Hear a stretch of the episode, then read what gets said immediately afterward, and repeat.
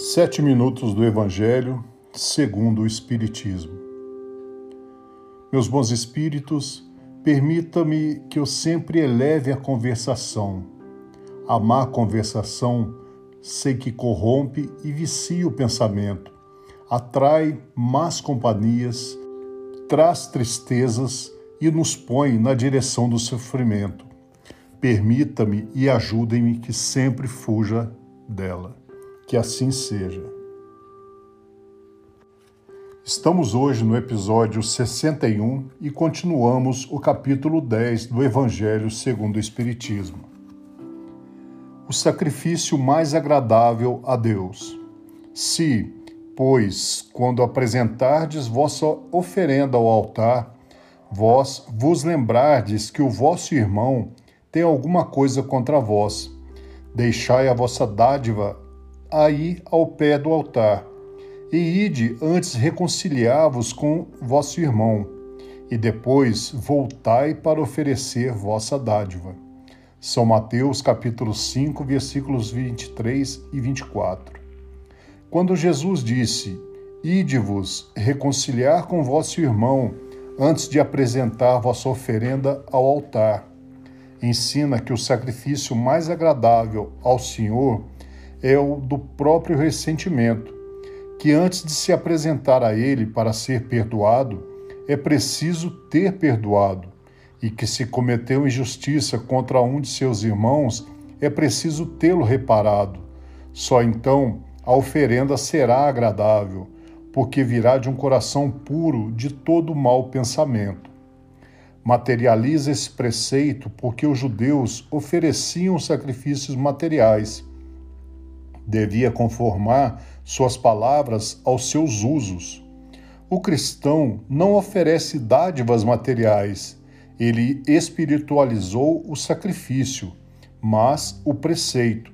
Com isso, não tem senão mais força, oferece sua alma a Deus, e essa alma deve ser e estar purificada. Entrando no amplo e templo do Senhor, deve deixar de lado, do lado de fora, todo sentimento de ódio e de animosidade, todo mau pensamento contra o seu irmão. Só então sua prece será elevada pelos anjos aos pés do Eterno. Eis o que ensina Jesus por essas palavras: Deixai vossa oferenda ao pé do altar, e ide primeiro vos reconciliar com vosso irmão se quereis ser agradáveis ao Senhor. O arqueiro e, o, e a trave no olho. Por que vedes um arqueiro no olho do vosso irmão, vós que não vedes uma trave no vosso olho? Ou como dizeis ao vosso irmão: Deixai-me tirar um arqueiro do vosso olho, vós que tendes uma trave no vosso? Hipócritas, tirai primeiramente a trava do vosso olho e então vereis como podereis tirar o argueiro do vosso olho e do vosso irmão. São Mateus, capítulo 7, versículos 3, 4 e 5. Um dos defeitos da humanidade é ver o mal de outrem antes de ver o que está em nós. Para julgar-se a si mesmo, seria preciso poder se olhar no espelho, transportar-se de alguma sorte para fora de si e se considerar como uma outra pessoa, perguntando-se que pensaria eu se tivesse alguém fazendo o que eu faço? Incontestavelmente, é o orgulho que leva o homem a se dissimular os próprios defeitos, tanto ao moral como ao físico.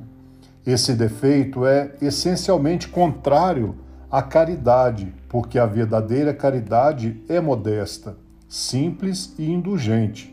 A caridade orgulhosa é um contrassenso, uma vez que esses dois sentimentos se neutralizam um ao outro, como, com efeito, um homem bastante vão para crer na importância de sua personalidade e na supremacia de suas qualidades, pode ter ao mesmo tempo bastante abnegação para fazer ressaltar em outro o bem que poderia eclipsá-lo em lugar do mal que poderia realçá-lo? Se o orgulho é o pai de muitos vícios, é também a negação de muitas virtudes. Encontramo-lo no fundo e como móvel de quase todas as ações. Por isso, Jesus se dedicou a combatê-lo como principal obstáculo ao progresso. Para a reflexão de hoje, eu tenho que, sem o perdão, o monstro do passado eclodirá em seu presente e controlará seu futuro. Qual é a melhor forma de enfrentar o inimigo? É perdoá-lo. A palavra-chave para perdoá-lo não é tentar perdoá-lo, mas compreendê-lo.